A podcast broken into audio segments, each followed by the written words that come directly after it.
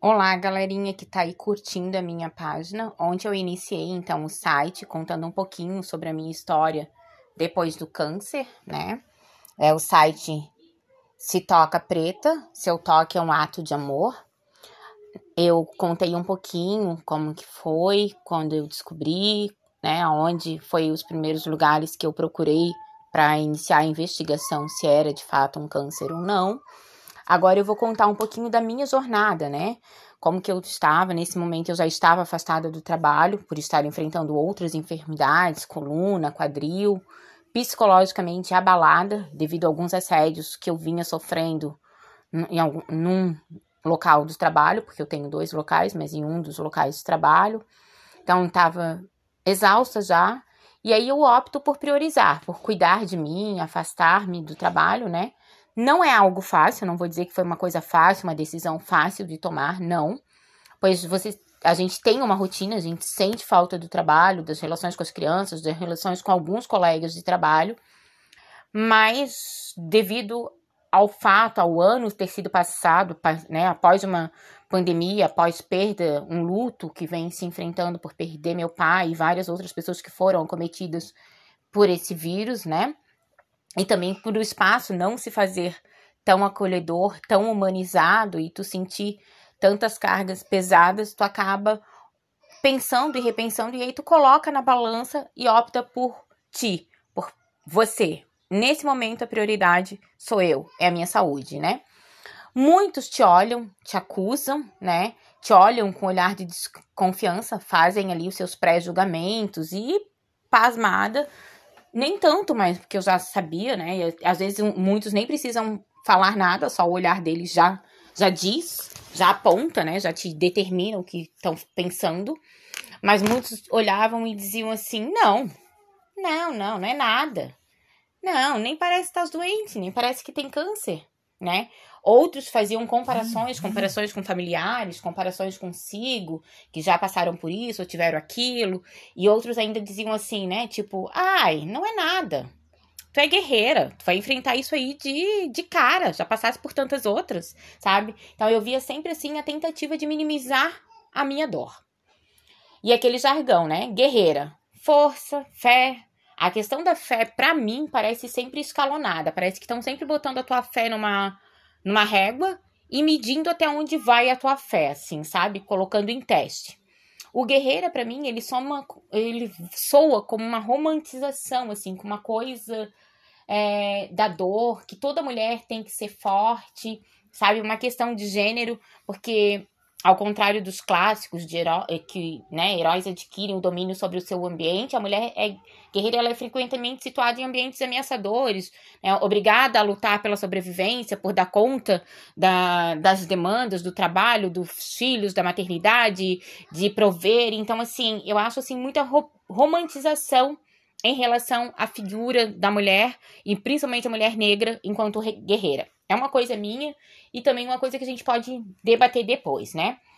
Então, assim, parece que tu tá sempre posta em prova, parece que admitir fraquezas ou revelar emoções ou sentimentos parece assim, ai meu Deus, tá se vitimizando. Ai, não, só que faltava, né? Então, parece que tu não pode em nenhum momento revelar fraqueza as pessoas também parecem que esquecem, assim, sabe? Às vezes eu olho e parece que esquecem realmente que eu sou humana e que sou movida por sentimentos, emoções e que tem momentos sim que eu vou desabar, que eu vou chorar, que eu estou deprimida, né? E que a gente quer, sei lá, ou que tem momentos que tu não quer ouvir porcaria nenhuma, né?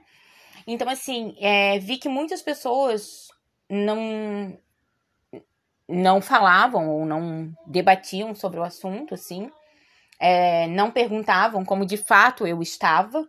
Uns perguntavam mais para bisbilhotar, para questionar mesmo, para ver, investigar se realmente era verdade ou não, né? Não me perguntavam como eu estava lidando com tudo isso, ou me chamavam para um café, ou diziam assim: ai, olha, Manu, pesquisei aqui, li ali, né? Vi algumas coisas, que tal? Vamos ver, né? Não, nada assim, sabe? Não, não vi. Teve algumas pessoas sim, não vou dizer que não, eu tive muito apoio, apoio familiar, apoio de colegas, amigos, apoio do meu ex-companheiro, mas assim, Tive, mas também teve essas pessoas, né? E só o fato, assim, eu digo que eu sou uma pessoa abençoada, porque só o fato de ter conseguido a rede feminina, ter conseguido ir a um mastologista, conseguir a biópsia, tudo sem nenhum custo já é bastante, né? Imagina as pessoas que não têm acesso a nada disso, a dificuldade que é. Então, assim, é, muitas coisas, assim, né? É, voltando à minha ida ao, ao, ao, consulta, ao primeiro dia, depois daquela conversa do dia 17 de novembro com a enfermeira Cristiane na rede feminina, agendado a consulta com a Rosana, secretária do Dr. Carlos Breda, tudo, eu então vou ao consultório no dia 22 de setembro, às nove e meia da manhã. Nossa, um consultório incrível, maravilhoso, uma vista maravilhosa para Ponte Ercílio Luz, assim, sem comentários, acolhida deles, então, sem palavras, um, uma acolhida humanizada, respeitosa, sensível, né? Ele, é, a simplicidade do Dr. Carlos Breda, então, fora de quesito, assim, sem palavras mesmo, né? E eu, eu vou dizer para vocês que no dia 17, quando eu saí da rede, eu fiquei pensando, e quando ela também falou lá, a enfermeira Cristiane, sobre a consulta com o mastologista, eu fiquei pensando, nossa, quanto que não deve ser um valor de uma consulta com o mastologista, né? E fiquei pensando, nossa, se eu tiver que pagar essa consulta, como é que eu vou fazer? Eu já imaginava que a consulta fosse acima de 300 reais, sendo que eu já tinha tido outros custos, outros, né, com é, medicações, exames, médicos, ortopedistas e outros mais, tinha deixado de fazer a fisioterapia pois a sessão de fisioterapia era ali em torno de 450, 500 reais. E aí tinha botado na balança, né? Porque não tinha como, paga aluguel, comida, tal, e uma série de faculdade, uma série de outras coisas. Eram muitos custos para um salário muito pequeno e eu não daria conta. Então eu fiquei pensando, nossa, como é que eu vou fazer? Mas ok, vou dar um jeito, nem que eu faça um empréstimo, alguma coisa, mas eu vou conseguir, porque se eu não fizer, eu ainda acabo, né, vindo a óbito e uma série de outras coisas.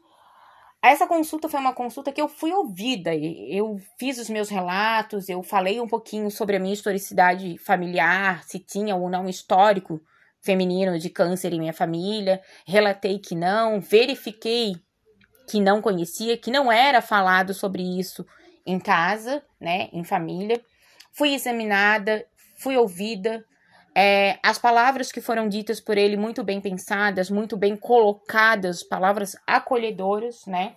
Após toda a consulta, explicar o processo, ver que realmente fa fazer o exame físico, constatar, né?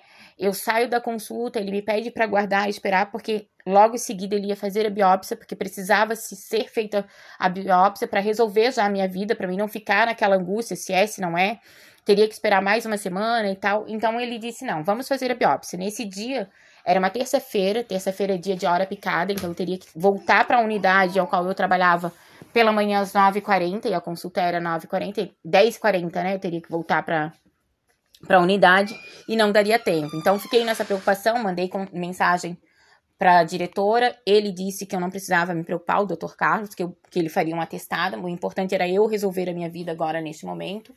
Então, aguardei ali. Nesse meio tempo de aguardar e de ir para casa, passou um filme na minha cabeça, entre fazer biópsia e tudo. Fui sozinha por opção, eu achei que era um momento meu, eu precisava estar sozinha, eu precisava me reconectar comigo, então eu optei. E até porque, assim, nesse meio tempo, tu também fica com certo medo, assim, o medo do que vem a ser, do que pode ser acontecer, e tu fica pensando nos teus, né? Na mãe, na filha, no, na irmã, nas pessoas mais próximas e que tu tem um determinado carinho. Como que vão reagir quando tu chegar e falar: "Ah, tô com suspeita de ter um câncer na mama". Ai, né? Ou dar a notícia, como dar essa notícia? E o que mais me impacta é a minha mãe, por ser uma senhora idosa, 77 anos, já com problemas de saúde, com os problemas dela, que cada um tem os seus problemas, então tu levar o teu problema para uma outra pessoa, também tu tem que ter esse cuidado de como tu vai falar, de como vai tocar essa pessoa e de como essa pessoa vai receber essa informação. Então tudo isso passou na minha cabeça, né? Então foram muitas coisas, um filme muito grande, uma luta interna muito grande, assim. E eu fui travando essa luta no, ali durante a biópsia eu esqueci, porque eu precisava estar em paz para poder fazer e para dar certo a coleta e tudo, né? O processo da biópsia foi totalmente explicado pelo Dr. Carlos, como pela Rosana. Eles, é um processo invasivo, mas foi indolor, porque eu recebi uma, uma anestesia. O que me assustava era o barulho da pistola ao qual estava inserida a agulha, né? Todo o processo, como ele ia se dar, qual, qual, a quantidade de material que ia ser coletado, a agulha que seria usada, o encaminhamento para o laboratório, quanto tempo o laboratório demorava para enviar o resultado, tudo isso foi muito bem explicitado por ambos, assim, sabe? Encontramos dificuldades em efetuar o corte na minha mama, devido ao tecido ser bem resistente, né? A pele negra em si, ela tem algumas características específicas que a tornam mais resistente. Um deles é o fibroblastos ativo, que não dá para entrar agora num detalhe, num áudio ou num texto falar sobre ele, né? Eu fiz um textinho também depois para explicar o que, que é biópsia, como que ela se dá. Então, assim, foi mais ou menos isso. E aí fui travando essas lutas. Esse foi meu primeiro dia, dia 22 de, nove... de setembro de 2021, a minha primeira consulta, e nessa primeira consulta foi realizada a biópsia. Depois eu vou contar para vocês como foi lidar com a ânsia de ver o resultado da biópsia e como enfrentar essa.